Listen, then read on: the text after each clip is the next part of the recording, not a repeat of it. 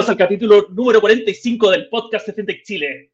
Hoy día tenemos invitado muy, muy especial a Fernando Araya, co-founder y CEO de la gran empresa nacional y FinTech nacional Tempo. Acá estamos, o como dice el comercial de Tempo, Tempo, que lo dicen dos tiempos. Así que feliz de tenerte acá, Fernando. Es, un, es buenísimo que podamos hablar de una plataforma que en dos años y, y algo más ha, ha crecido muchísimo o, así que, la verdad, queremos saber de ti, poder conocer tu carrera profesional. Este podcast me gusta muchos jóvenes profesionales que están en su primer trabajo, algunos eh, buscando su, su, primera oportunidad. Así que también nos gustaría conocerte, conocer Tempo, lo que están haciendo, los planes a futuro. Así que feliz de tenerte acá. ¿Cómo vienes? Con Rafael, se pasaron por la invitación, encantado de conversar, de compartir experiencia, etcétera. Eh, eso es parte vital del emprendimiento. Así que millón de gracias. No, de todas maneras, y buenísimo, bueno, tenerte acá. Y la primera pregunta que te quería hacer, Fernando, eh, cuéntanos un poco cómo, bueno, igual es largo, pero, o quizás no tanto, pero ¿cómo llegaste de, bueno, de estudiar ingeniería comercial en la Chile y salir del 95 al, al 2000 y de llegar acá al 2022 a estar de CEO y co-founder de Tempo. ¿Qué ha pasado entre medio? ¿Cuáles han sido los pasos que ha hecho a nivel profesional? Perfecto. Eh, buena pregunta. Claramente una, la contesta eh, por obviedad en retrospectiva y como tratar de fijar como un camino, ¿no? Eh, que claramente no es así como uno va construyendo la vida, ¿no? Si, si, fuera uno un arquitecto desde, ¿no? A los 23 años, probablemente sería otra la historia. Pero más o menos hay algunos ejes que, que, que puedo compartir. Pero lo, lo, primero es que yo, yo me, me, defino claramente como una persona que, mm, que se realimenta mucho de desarrollar cosas, que ¿no? De crear algo y que eso que sea lo que sea genere un determinado efecto en la, en la población, ¿no? Entonces, si tú eh, ves un poco mi camino eh, profesional ¿no? y académico también, siempre ha estado vinculado a innovación. En una primera etapa, innovación de productos, ¿no? Productos de consumo masivo que están presentes en las casas de todos nosotros, mi experiencia en una multinacional como Unilever, en Chile, en la región, etc. Eh, luego, eh, en, la, en, la, industria financiera, en la banca, eh, donde trabajé en BCI, ¿no? un banco que además eh, pone mucho énfasis en lo que es innovación. Em, y luego en una caja de compensación, la caja de compensación Los Andes. Em, entonces, cada uno de esos factores ha sido más allá de lo que uno todo profesional busca, ¿no? El desarrollo, eh, crecimiento personal y por lo tanto esa satisfacción, tiene en común la búsqueda de crear, de plasmar algo con, con, tu, con la pasión de buscar eh, espacios nuevos, oportunidades nuevas para las personas y cómo con el conjunto de los talentos que uno va eh, encontrándose en su vida profesional, cómo poder traspasarlos. ¿no? Y eso te diría que es lo que, lo que he llevado. Eh, desde un tiempo a esta parte, un tiempo, eh, que probablemente a muchos de los que nos escuchan les, les, ha venido la pregunta, ¿no? Y el bichito, quiero emprender, quiero emprender. Eh, a mí hace un buen rato me venía eh, el bichito, pero trataba de taparlo. Que, por, por, una razón muy, muy básica, es maravilloso emprender, pero me da un miedo terrible. Es, es, es fatal y es, eh, no tengo ningún problema con reconocerlo. Da mucho miedo eh, hacer un cambio de un mundo, en mi caso, un mundo corporativo, eh, llegar a posiciones gerenciales, ¿no? Da, da, donde muy, muy, mucho más estable, etc. Em, ya lleva algún tiempo trabajando y decir, bueno, no, yo ahora voy a emprender, ¿no? y callaba eso, eh, esas ganas las, las, dejaba bien calladitas y mejor sigamos más en aguas más tranquilas. Eh, pero en algún minuto dije, producto de esto mismo y viendo que, eh, que uno va teniendo ciertas capacidades y habilidades, en algún momento de la vida eh, dije, tengo que desafiarme y tengo que ser valiente. y bueno, y como dicen en el fútbol, las cosas se dieron eh, vino un fondo de inversión privado que es el que está detrás de, de, Tempo y, y, me invitó a armar esta compañía. Y aquí estamos. Increíble, increíble. Y quería saber cómo, bueno, cómo la historia ya desde Tempo, cómo, bueno, me contaste que vino este fondo, este fondo bastante grande y empresa financiera bastante grande latinoamericana que, si no me equivoco, es Credit Corp. Eh, ¿cómo, ¿Cómo desde ese origen eh, empiezan a hacer Tempo? Porque ahora Tempo tiene muchísimas funcionalidades, eh, tiene, como, como comentamos en el backstage, ya más de un millón y medio de usuarios activos eh, en Chile, o sea, un millón, un millón y medio de usuarios. ¿Y ¿cómo, cómo llegamos hasta esta fase? ¿Qué ha pasado en estos últimos dos, dos años?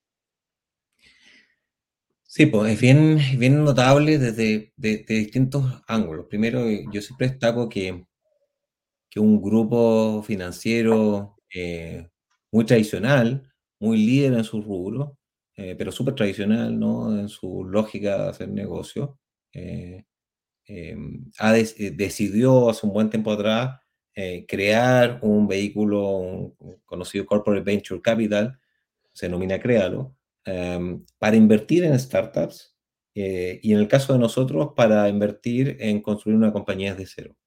Eso requiere ¿no? Eh, eh, no solamente la visión, todo lo que quieras, ¿no? En términos estratégicos, sino que requiere apetito de riesgo detrás de eso, ¿no? Eh, muy, muy notable. Em, y, y si a eso lo combinas con un elemento que ha sido bien importante, em, que es el diseño corporativo, el gobierno corporativo, ¿no? Eh, cómo un, un, gran grupo financiero, en este caso un grupo financiero eh, eh, que, que, que, su, su, su, casa matriz está en, Lima, administra em, este nuevo vehículo, ¿no? Eh, y crea un, creamos un diseño de gobierno corporativo que permit, ha permitido la innovación, dándole eh, la independencia absoluta a la compañía en su administración y el empoderamiento a un gobierno corporativo de la misma compañía. Y creo que ahí hay algo también bien, bien relevante para el mundo fintech. ¿no? El mundo fintech eh, no, es distinto a otras, creo, compañías que necesitamos gobiernos corporativos, en este caso, por ejemplo, directores em, muy potentes que em, no solamente hagan ¿no? los roles típicos de un director, control, etcétera, sino de em, llevarte al challenge, em, ayudarte a llevar al challenge grande, ¿no? Ese sueño grande. Y creo que en esos dos elementos hay bases súper, súper interesantes en, en, lo que se ha armado en Tempo. No, felicitaciones por todo lo que han logrado. Eh, bueno, a ti y a todo tu equipo es impresionante. Eh, creo que ya quedan menos chilenos que no conocen Tempo, yo creo que la mayoría lo conoce, eh, por lo menos han tenido, se han relacionado con él. Eh, han hecho un gran trabajo también ahí eh, para el tema de los, no sé, para los Black Fridays o, o ciertas fechas en específico que han tenido un trabajo súper inteligente que se nota como uno como persona, no que no ha metido el fintech, sino en el día a día de la vida cotidiana. Y ahí te quería, bueno, preguntar, bajo tus propias palabras, ¿qué es Tempo y qué hacen? Em, yo siempre lo describo con una palabra que no existe en Chile o que no, está permitida en nuestra legislación, ¿no? pero básicamente Tempo es un neobanco, ¿ya? entendido una institución em, financiera, en nuestro caso una institución de tecnología financiera, ¿no? Em, que ofrece y ofrecerá todos los productos y servicios financieros Em, que, que, tradicionalmente lo entregan otro tipo de instituciones, pero em, bajo un nivel de estándar de una compañía que nació eh, en la época digital, ¿no? Eh, nuestra industria financiera, eh, muy sólida en Chile por lo demás, al igual que en muchos mercados, fue creada en la era del papel, pues, ¿no? Con otros estándares, eh, con otros estándares de experiencia, de calidad, de servicio, eh, y que haciendo muchísimo esfuerzo está buscando la digitalización de sus procesos, de su atención. Eh, pero seguro que si le hago la pregunta a los que me escuchan acá, no me equivoco en la respuesta, ¿no? Si, si partiéramos hoy y no existiera ninguna institución financiera, ni bancos, ni cooperativas, ni caja de compensación, y dijéramos, nos juntamos un grupo y digamos, armemos una institución financiera que entregue los productos y servicios que necesitamos para cubrir nuestras necesidades tan importantes en la vida. Lo único que estoy seguro que coincidiríamos es que no lo haríamos como son las instituciones actuales. No porque sean malas, ¿no? son muy buenas, porque evidentemente esas instituciones nacieron en otro contexto, en otra realidad. Y ese es el desafío que tiene Tempo. Tempo nace en esta realidad, nace en este contexto. Em, y por lo tanto, debe, debemos construir em, lo que a este contexto y a las generaciones eh, actuales y las que vienen les haga sentido para los próximos décadas. No, increíble. A mí, bueno, soy medio nerd para esto, Fernando, pero me encanta la historia financiera y es muy cierto lo que decís. O sea, hay muchas cosas que se hacen de cierta manera porque, eh, no sé, el mundo de los seguros se creó hace miles de años, el, los primeros derivados financieros vienen de la China y la banca, como la conocemos ahora, se creó en Italia en el 1500 y algo. Todo ha venido evolucionando hace muchos siglos. Yo creo que hay un legado, un legado que obviamente hay que tomarlo con sabiduría y entenderlo, pero también eh, la necesidad de las personas siguen, eh, prácticamente las de base siguen siendo las mismas, pero como lo afrontamos, tiene que cambiar. Y qué rico que hayan tenido esa experiencia de poder enfrentarlo con herramientas de ahora, la necesidad de siempre de las personas. ¿Cómo ha sido una ventaja eso, no? Un poco de, de, poder partir con la cancha libre, de no tener ninguna amarra operacional, sino crearlo, en verdad, ¿qué necesitan las personas hoy, en el 2022 o en el 2020 cuando partieron? y de ahí partir construyendo. ¿Cómo ha sido eso en comparación, no sé, a un banco que ya tiene eh, una estructura organizacional eh, de décadas, con ciertas estructuras de décadas? ¿Cuáles son las ventajas en términos, en términos de agilidad y, y otros aspectos? Perfecto. Sí, claro. Como todo en la vida hay ventajas y desventajas, ¿no? Eh, diría que la primera parte que te diría es un, Tempo nace con la ventaja, ¿no? Primero, obviamente, tecnológica, ¿no? Una compañía que se construye, em, evidentemente, en, tecnologías eh, actuales, ¿no? Desde, obviamente, tecnologías cloud, eh, metodologías ágiles, toda la cosa que escuchamos por todos lados, em, que ya es parte del quehacer ¿no? De, muchos de nosotros en el día a día, ¿no? En las cosas como gestionamos, la música la descargamos de la nube, ¿no? O, las películas, pero después cuando vamos a la industria financiera como que nos genera ruido, ¿no? Eh, no, pues, eh, esa, es, la realidad.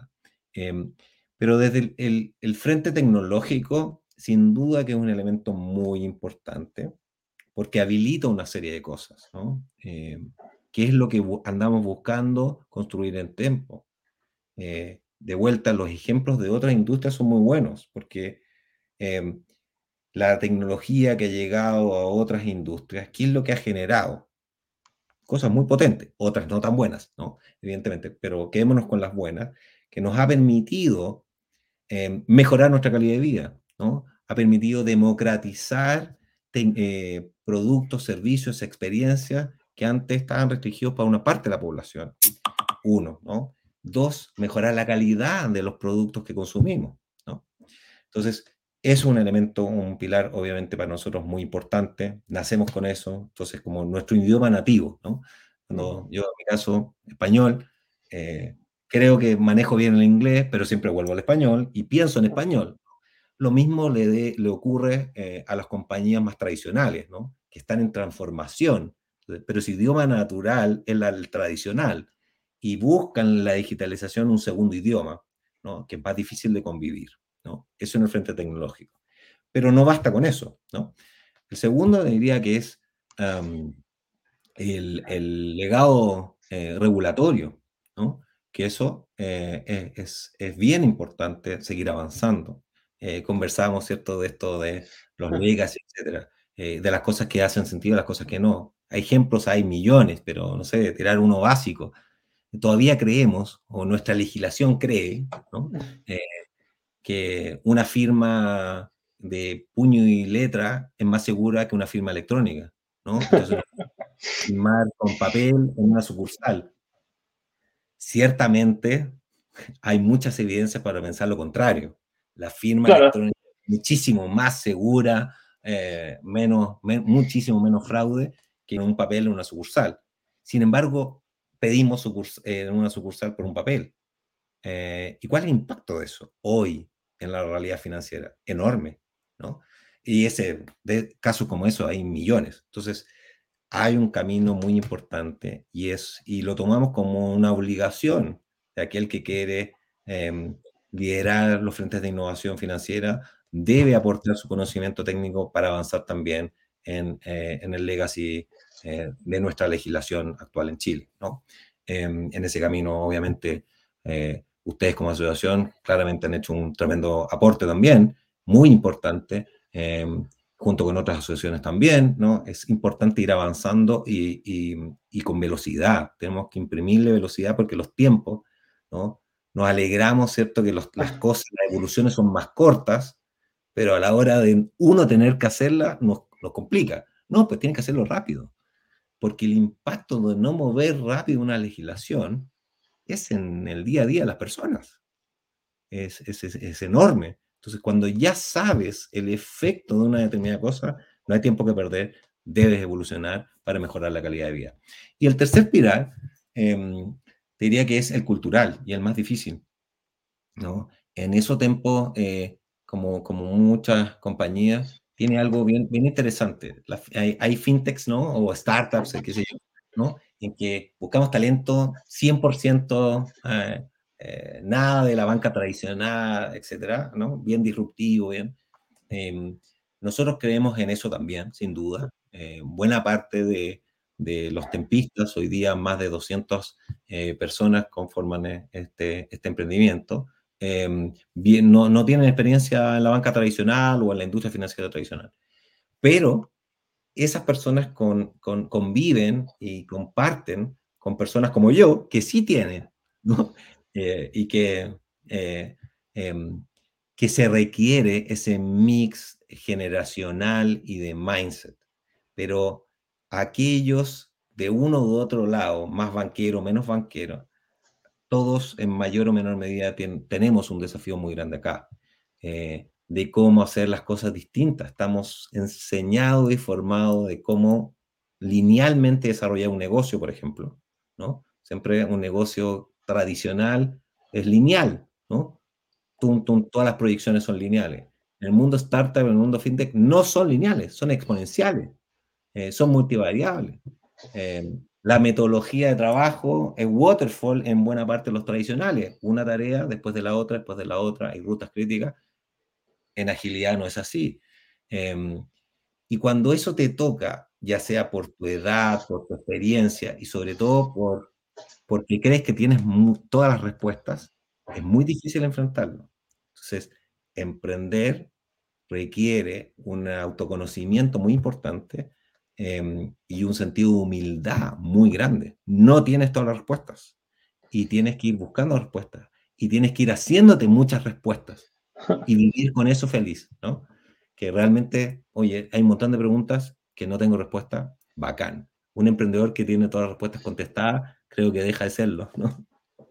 No, de todas maneras, de todas maneras, y, muy, bueno, muy, buena cosa. Y te iba a comentar algo, Fernando, que todavía no, no sé cómo bajarlo palabra, pero me ha tocado, bueno, conocer a mucha gente de tus diferentes equipos, equipos nada que ver, pero dentro del mismo tiempo, por diferentes cosas acá en FinTech Chile y, en el día a día. He notado que algo tienen como denominador común. He notado que son muy profesionales, son como muy innovadores, como ágiles, pero, pero creo que ustedes han logrado en cierta medida eh, que la cultura no, no, solo, no solo está escrito en los papeles o en, algún folleto, sino la cultura en verdad se vive y se respira en Tempo. ¿Cuál sería la cultura de Tempo? Porque yo, yo la noto, todavía no la sé cómo llevar la palabra, pero sí noto cuando converso con alguien de Tempo que tienen algo en común. Sí, sí, qué bueno que lo menciones porque claramente es nuestro gran activo, lejos. Eh, es difícil describirlo, pero, pero hay algunos ejemplos eh, que siempre yo uso como, como referencia. Em, la, relación de, ¿no? de trabajo, llamémoslo, eh, es otra relación humana más, eh, pero cuando la confluimos, cuando la diseñamos, cuando la planteamos, es bien distinta. Em, entonces, eh, un tempista es de aquellos que, no sé, pues si tú te encuentras con, con caminando en la calle, en la vereda, no le vas a hacer así como que no te conozco, ojalá no, que lata encontrarme con este No, pues eh, el tempista, todo lo contrario, se va a juntar y se van a ir a tomar una cerveza o, un café, porque buscamos eh, personas con las cuales nos guste relacionarnos, em, que nos guste, eh, porque entendemos que esto es un emprendimiento y emprender es maravilloso, muy bacán, los que quieran emprender es bacán, pero es súper difícil, es súper difícil, es muy frustrante, requiere una perseverancia grande. Entonces, cuando sabes que vas a, recorrer ese camino, yo creo que esto, es una decisión para la vida, pero también obviamente la vida es un emprendimiento. Reúnete con la gente que quieras convivir eso, ¿no? La gente que te haga bien, la gente que te llene de vitalidad, que te contribuya, que te, que te enseñe cosas, y no por más bacán, seco que sea intelectualmente hablando, pero alguien con que, la verdad, eh, contigo ni a la esquina. Yo creo que eso, esa búsqueda de, relaciones genuinas, de buena onda, em, eh, es, clave eh, para nuestra cultura. No, de todas maneras, y qué bueno, qué bueno que me ayudaste ahí a, a, llevarlo, a papel, a llevarlo a palabras. Eh, mira, quería preguntar un poco sobre, ya hemos hablado sobre Tempo, cómo funciona, hemos hablado sobre el concepto de neobanco, que lo, lo explicaste muy bien ahí con, con el ejemplo. Y quería, bueno, me hice una cuenta en Tempo, me lo bajé, este, estamos acá ya con la cuenta en cero, pero eh, ah. vamos a depositarle plata en algún minuto porque tiene demasiado servicio. Quiero saber si lo puedes contar un poco sobre toda la gama de productos, porque oye, ustedes no, o sea, ya no son una wallet, ya son un neobanco, porque tienen muchos servicios. Uno puede casi vivir en el día a día con Tempo, ¿no? ¿Qué cosas, qué productos hay, qué servicios hay? Y eso. Perfecto, excelente. Eh, sí, tal vez una buena forma de describirlo es eh, desde las necesidades. ¿Qué necesidades puedes, puedes resolver con Tempo?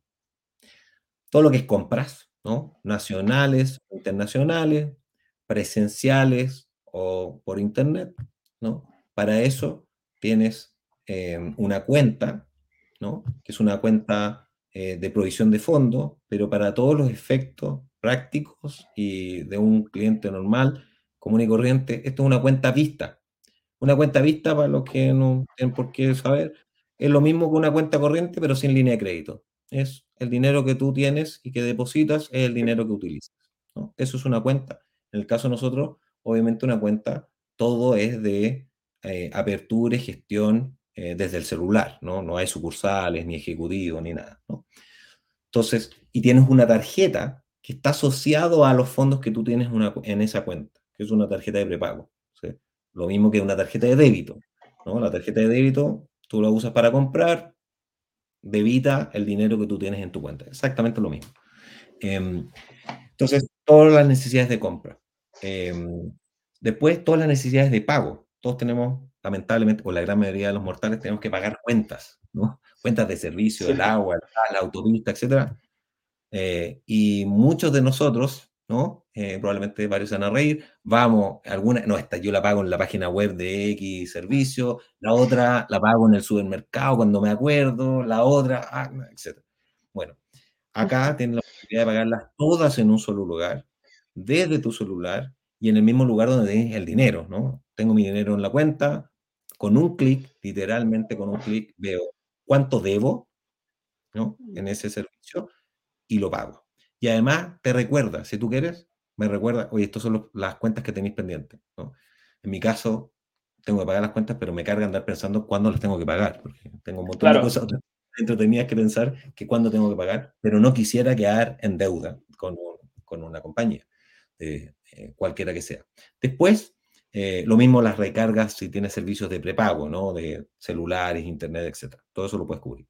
Después, queremos, necesitamos eh, todos nos proponemos ahorrar o invertir algún dinero, ¿no? Ojalá eso sea más práctica. En Chile no somos muy buenos para ahorrar, ¿no? em, consumimos mucho, dejamos la cosa para adelante y nos planteamos este desafío igual que en mi caso todos los días lunes me planteo, hoy me pongo a dieta, ojalá hoy me pongo a ahorrar. hay dos soluciones.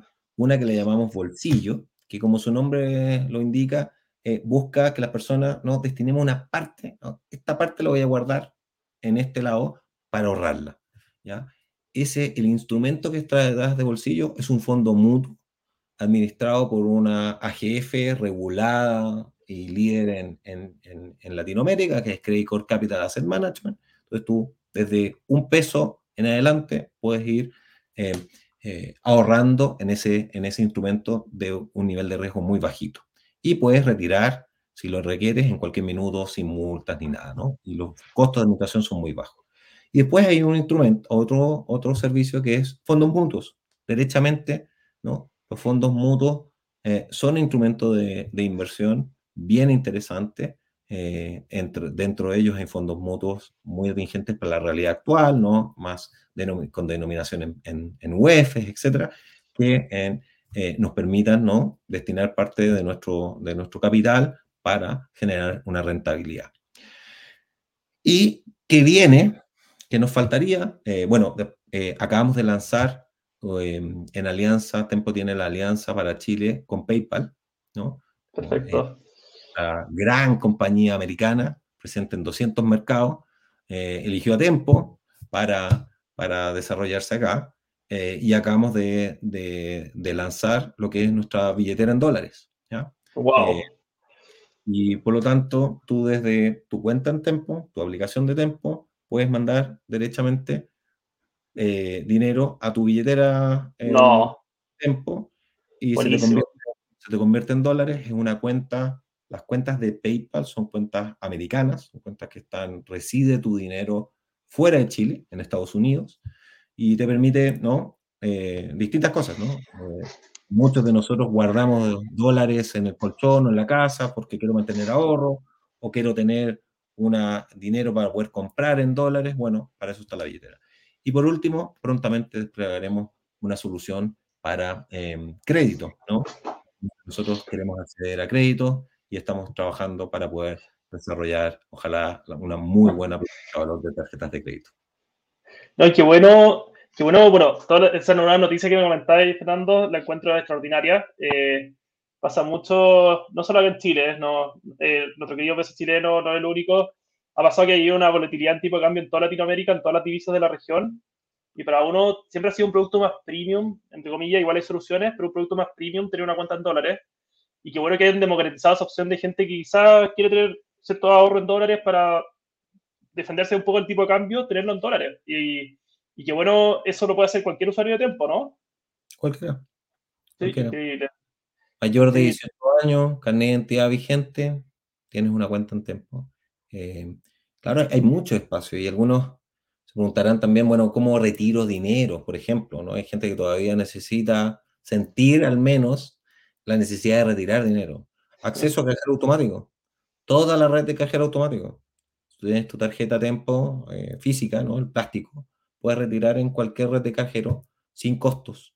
Em, con lo cual, eh, no es un banco, Tempo, porque tiene otro tipo de licencias con la CMF, es una empresa regulada, no tiene una licencia bancaria, eh, por eso se le pone el NEO, que de nuevo, no me rete el regulador, no existe esa denominación en Chile, pero es para eh, darnos a entender que em, empieces a ver, bueno, si no te hace sentido o quieres eh, experimentar una experiencia digital, ya no me hace sentido ir a las sucursales, no me hace sentido tener un ejecutivo de cabecera, no lo necesito, no lo quiero, o estoy harto de la burocracia, bueno, para eso vienen las fintechs, para eso viene Tempo, y decir, mira, hazlo todo desde el celular, con los máximos estándares de seguridad, em, y con niveles obviamente más, más accesibles en términos de eh, comisiones y eso.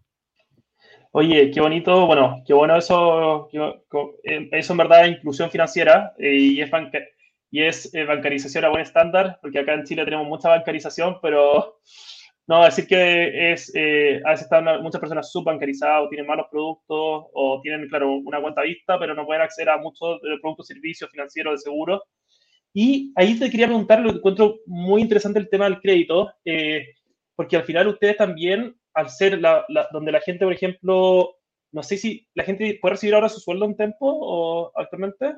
Sí, de hecho lo hace. Lo lanzamos hace no tanto tiempo, pero ya hay bastantes personas que han confiado en nosotros y le han pedido a su empleador que em, destine su, su, nómina, su liquidación de sueldo y se la depositan en Tempo, efectivamente. Tempo es una cuenta, eso no lo mencioné y es bueno ver color eso, eh, es harto detalle en esto, pero Tempo es una cuenta que no tiene límites, ¿no? Tú puedes tener desde, un, desde cero pesos, como es tu caso todavía, eh, a todo el dinero que quieras en saldo. Eh, no tiene límites de transferencias ni nada.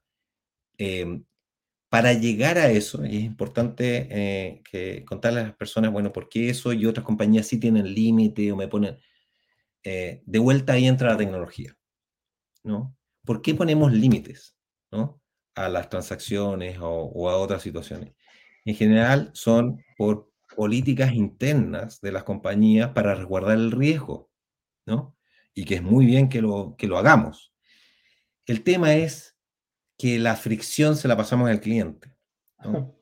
Eh, y lo que buscamos con la tecnología es que dar ese o mejores estándares de seguridad, prevención de fraude y otros tipos de riesgos, pero con el uso de la tecnología. Eso es lo que tiene que distinguir una fintech de otras cosas. Eh, machine learning, otros instrumentos de inteligencia artificial están a disposición para que nosotros como empresarios, como emprendedores, hagamos que esas tecnologías mitiguen al máximo los riesgos y mejoren la experiencia de los clientes y no le traspasemos ese problema a los clientes, pues, ¿no? Oye, eh, tanto límite y tanto esto, etcétera, ¿no? Em, porque al final te hago la vida bien difícil, ¿no? Entonces, es una cuenta sin límites de saldo, puedes depositar tu sueldo, ¿no? Em, y claramente todos los indicadores eh, que monitoreamos en términos de riesgo, de fraude, etcétera, eh, estamos muy contentos de cómo lo, estamos administrando. No, y lo bueno, a lo que iba con el sueldo, porque al final hay uno cierra el círculo completo y si usted, para su nuevo desarrollo en el tema de crédito, eh, porque van a tener inflación llaman positiva de los clientes, porque van a gastar con tiempo, van a recibir con tiempo, van a gastar su cuenta con tiempo, y toda esa información al final les va a ayudar a hacer una oferta de crédito mucho mejor, mucho más competitiva para todos sus clientes, ¿no? Porque van a tener más data también para poder dar créditos más, eh, más como, no sé, como más, más enfocado en cada persona. El sueño del traje a la medida, sí. Sí, efectivamente, claro, la, la oferta es importante para, para, para, para, los modelos de riesgo también, para tomar las variables de comportamiento del cliente em, y recoger otro tipo de información. ¿no? Eh, claramente nuestro desafío es poder configurar no solamente un producto interesante, atractivo, eh, seguro, em, pero, pero claramente que, que, que dé las mejores condiciones para propiciar un endeudamiento responsable que, pucha que que lo necesitamos, ¿no? Entonces, ahí también entran elementos que necesitamos ir empujando juntos, todos, como país, ¿no? Eh, deuda consolidada, eh, acceso a tecnologías como las que están en discusión, de Open Banking, etc. Eh, el acceso a información para una empresa que emite crédito es tremendamente relevante. No hay nada peor que restringir el acceso a la información eh, obviamente con los consentimientos de los clientes, etcétera, que al final lo que estás haciendo es eh, perjudicando al cliente final, entregarle un producto que no es el que necesita o bajo las condiciones que no necesita. Típicamente, mientras menos información tienen, esto es re simple, menos información tiene, aumenta el riesgo de ese cliente, más les tienes que cobrar, más caro sale el crédito. Exacto. Así, claro, mayor incertidumbre, mayor riesgo, mayor, más caro el crédito y, es, así, ha sido en toda la historia de la humanidad, de la finanza, ha sido así. Solo que ahora lo hacemos digital y eh, algo muy, muy antiguo, muy, muy antiguo y, y que no, ha cambiado durante el tiempo, no ha cambiado la forma, pero el fondo sigue siendo el mismo.